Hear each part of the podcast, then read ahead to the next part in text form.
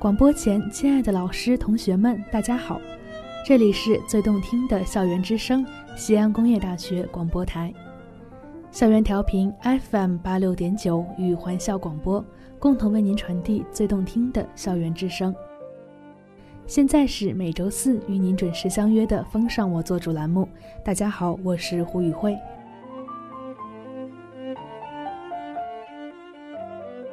当软弱的我们懂得残忍，无非是学会了遗忘。本期我们的主题就是遗忘。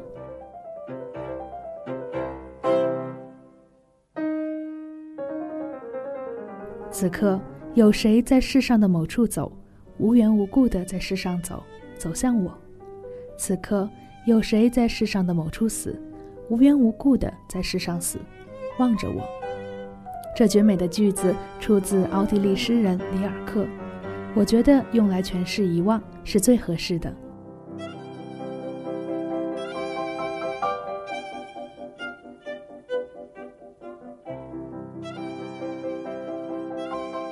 首先，让我们来做一些关于遗忘的假设。遗忘、忘记、忘却，人脑记忆库里的信息资料彻底的消失。或是被后来的信息将其内容代替与同化的过程。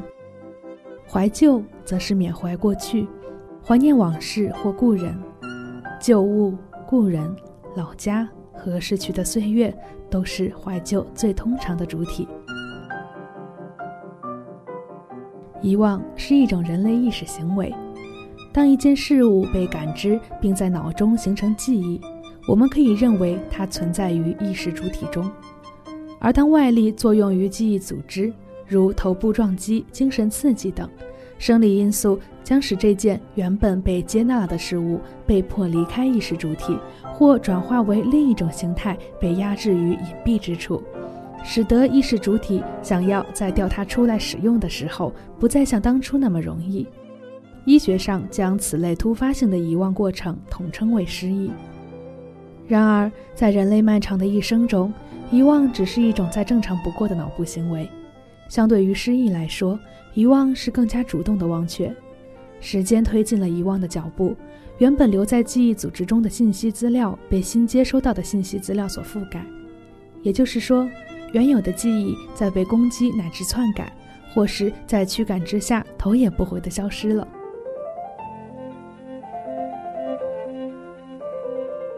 遗忘通常被视作一个包含悲情的词语，这可能是因为大多数人类在试图通过意识来控制记忆组织中遗忘环节时都遭遇了失败，连科学家都对人脑的记忆功能耿耿于怀。他们在研究中发现，记忆组织的容量至少相当于一个藏书七八千万册的超级图书馆，可实际情况只能让他们耸肩。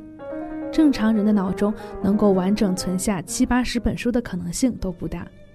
换一种通俗的说法，你在这个世界上挣扎存活了二三十年之久，哭过、笑过、愤怒过、哀伤过，也痛苦过。你一定遇到过无数人，并记得其中不少。但除去眼下最要好的那几个，你掰着手指头也数不出再多一轮。可是就会有那么一个奇妙的瞬间，你突然想起了 A。A 的名字带出了主人的脸，一颦一笑立刻在你眼前像电影般回放。你又惊又喜，因为之前从未意识到自己的记忆选择储存了 A 的信息。这个人是无关紧要的，就像小学时的某一个清晨，你穿了一件绿色的毛衣去学校，路上也没有发生任何事。你可能记得那天太阳出来的特别早，但你绝对说不出那天的确切日期。因为绿色的毛衣你每天都穿，这并不是特殊事件，而是重复事件，就好像那个无关紧要的 A 一样。一大堆看似无关紧要的事物逃过了遗忘机制的筛选，被留在意识之中，难免会令人感到沮丧。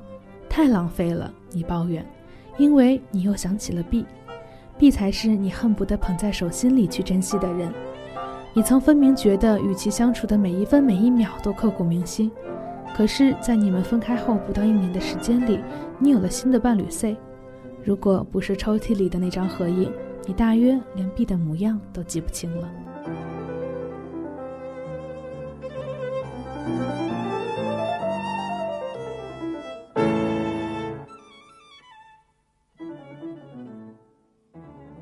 大脑是一个制度复杂难测的工作机制，而遗忘的筛选原则，倘若不和主观意识沟通，无疑将给人类的精神世界平添一层辛苦。幸好，我们从另一个假设中可以捕捉到沟通的蛛丝马迹。坦白说，意识主体倾向于记住那些令自身情感获得膨胀的人或事物，无论这膨胀的情感曾牵动过情绪的喜悦还是伤痛。因为情感本身才是关键，而相关的人与事物作为载体，在发生的时间范围内与情感一起被传入记忆组织。在这个被假设为多维空间的组织内部，每一个维度又被再次分割成无数层，储存信息按照时间、性质、级别等参数分类交错。很明显，各个参数越接近，存档的位置相邻甚至相同的可能性就越大。进一步而言，先储存的信息被后来者替换的可能性取决于信息本身的相似程度，这才是遗忘筛选原则的关键。某社会学调查报告指出，每个人的主要社交圈组成大约六至七年完成一次刷新，有些朋友就算好极一时，也终将在淡出后失去了联系，继而被遗忘了曾经的存在。人情淡漠吗？可为什么你和你的小学同桌相互仇视，每天打架，毕业后成了路人，毫无半点交情可言，你却仍对其念念不忘呢？总之，再也没有第二个人让你想到就恨得牙根痒痒了吧？同理，对于受困于爱情中的男女来说，新欢才是摆脱旧爱的最有力武器。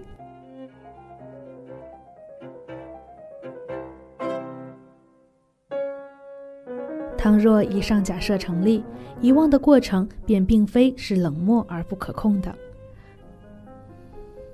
著名的艾宾浩斯遗忘曲线在学习领域的应用，造福了大量记忆障碍的学生，但该定律在心理学、疾病学领域的应用却较少为非心理问题咨询者所了解。有意遗忘是心理治疗师们目前运用较为普遍的引导方向，其方式为。利用患者意识本身自带的心理防卫机制，有意识地将注意力从令他们不快的事件和场景中移开，或以某种方式有意识地歪曲记忆原型，使之要么不再出现，要么转换成为另一种虚假形象来骗过记忆组织的分类检测，最终被存入某个波澜不惊的区域去，类似生活，类似琐事。然后等待着这些间隙被同样波澜不惊的鸡毛蒜皮一层层的被迫让位，遣送出记忆之境。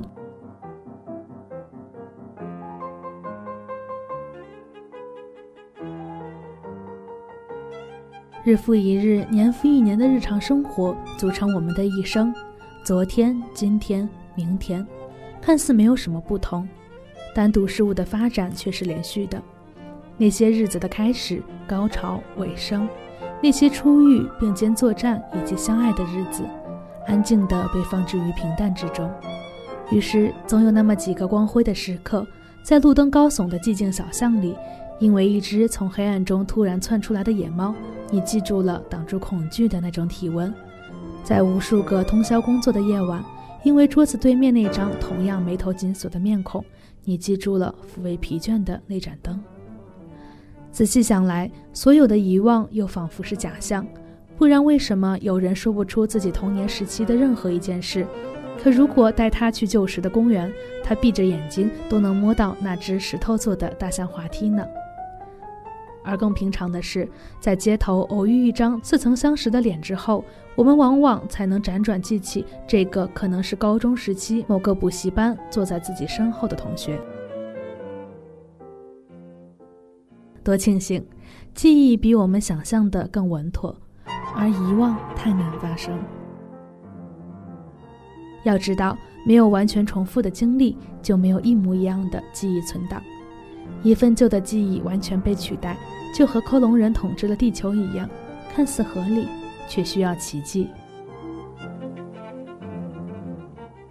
如果遗忘有用的话，还要怀旧干嘛？时间推进遗忘的脚步。我们跟着时间的脚步，年月并不是被扯到我们的身后，渐渐远到看不见，而是在反反复复的交替覆盖中被削减的所剩无几。找回它们并不难。当意识残片被重置于其对应的载体中，一切看似被遗忘了的好的、坏的、厌恶的、不舍的，都将在转眼间变成难忘的、需要被怀念的旧事。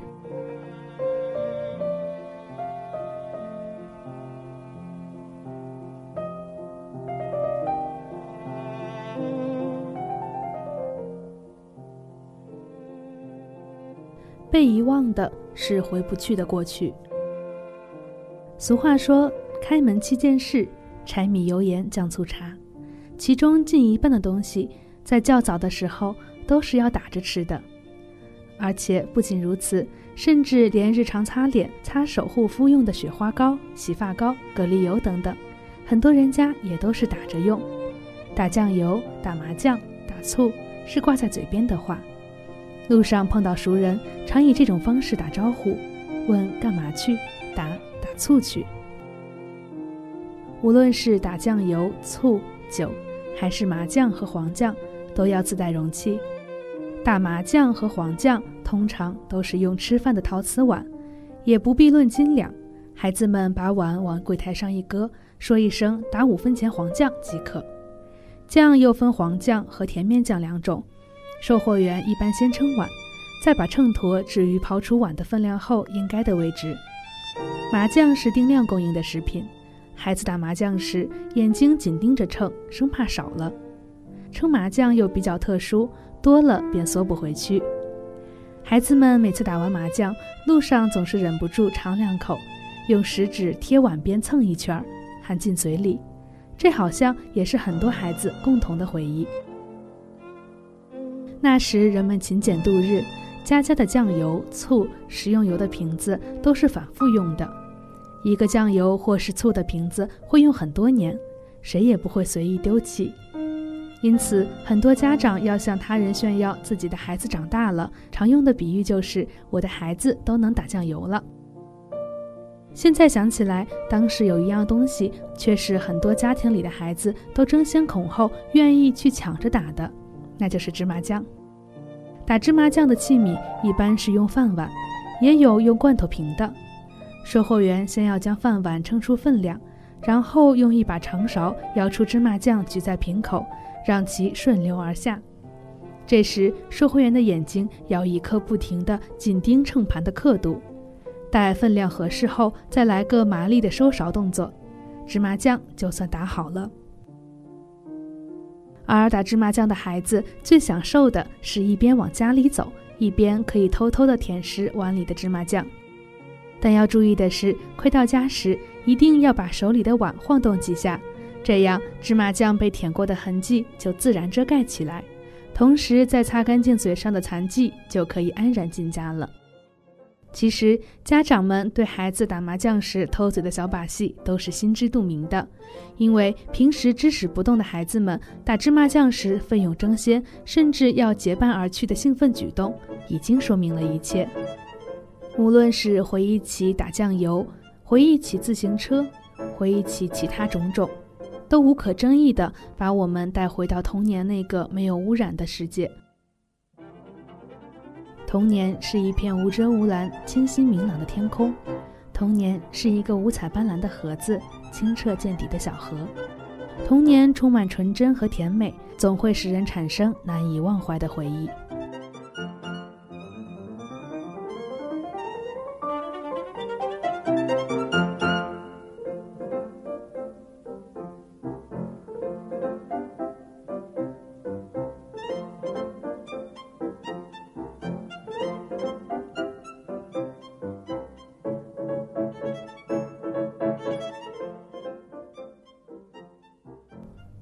接下来我们要说的是，被遗忘的是看不到的未来。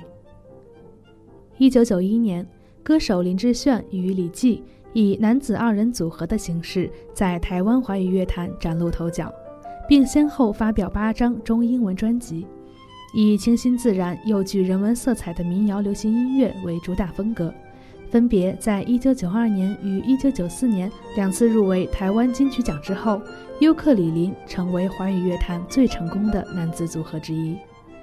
一九九六年，林志炫宣布单飞后，成立炫音音乐有限公司，成为独立音乐人，并五度入围台湾金曲奖。他是模拟录音的坚持和倡导者，也是华语乐坛一次成型现场录音第一人。但作为普通大众歌迷，可能知道他在唱片制作方面成就的人并不多。他在民间的声誉被《蒙娜丽莎的眼泪》与《单身情歌》两首 KTV 热门歌曲拉到最高影响值。二零零一年制作的现场录音专辑《擦身而过》中翻唱歌神张学友的《离人》也获得了一致好评。林志炫的个人履历表显示，从一九九一年至今，他从未停止在音乐道路上的脚步。至少每一年都有足够多有意义的工作量值得记录，但这种持续性与成就感，从2004年开始便有从公众的关注情绪中陆续淡出的迹象。从歌手到音乐制作人的完美变身，这种说法，对一个曾经家喻户晓、红极一时的艺人来说，或许只是过气最善意的解释。虽然如今的年轻人，九零后、零零后仍会在 KTV 中点唱单身情歌，但林志炫三个字，对他们来说，更多的可能只是一个符号或一个标签。连过去那些狂热的粉丝，如今听到偶像的大名，通常的反应往往都是：这些年他都在做什么呢？湖南卫视于二零一三年一月十八日开启的综艺节目《我是歌手》，重新将一些被遗忘的名字带回大众的视线。彭佳慧、辛晓琪、齐秦、沙宝亮、陈明，唱功不减当年的林志炫，在第五期节目中以一曲《烟花易冷》令现场观众感动落泪。节目播出之后，该视频在网上被疯狂转载，而网友一致评价比原唱更好。更多资深歌迷甚至认为，林志炫本人终于摆脱了刻意炫耀演唱技巧的困境，使人倍感真诚。在后台的访问片段中，我们看到林志炫在被问及选歌理由时，掩饰不住羞涩的情绪，表示希望如果方舟组合的两位大师觉得《烟花易冷》的新演绎还不错，能有幸能请他们为自己写歌。想要有专属于自己的好歌可以唱，对一个歌手来说是合理的、最简单的愿望，可是却令许多旁观者倍感心酸。可以说是众望所归。林志炫受邀于五月十九日献唱方文山电影新片的主打歌《听见雨下的声音》，但其他参与《我是歌手》的明星们似乎并未有更多重生的迹象。节目热播的风潮终有一天退去。能够留下的，除了高收视率记录之外，还有什么？有人找回了一段用声音抚慰众生的光辉岁月，有人缅怀了一段被旋律抚慰过的美好时光。怀旧的意义，大致不过如此。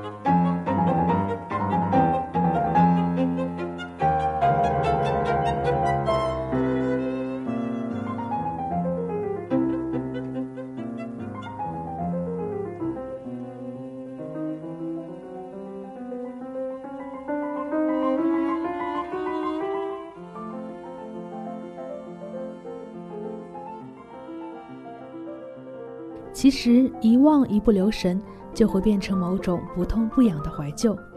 但是记得却是一样比遗忘珍贵多了的东西。如果你愿意，不如将我们本期的主题理解为为了忘却的纪念。凡斯·沃潘尼曾经说过：“你有过最美好的东西，无梦的睡眠、童真和语言、信任还有执着、玩具与爱。但你往前走一步，他们就退一步，直到你走得很远。”把他们甩得远远，再也看不见。但愿那些记忆中最美好的东西，不会随着我们的长大而被遗忘。关于遗忘这个话题，本期节目我们就聊这些。下周同一时间我们再见。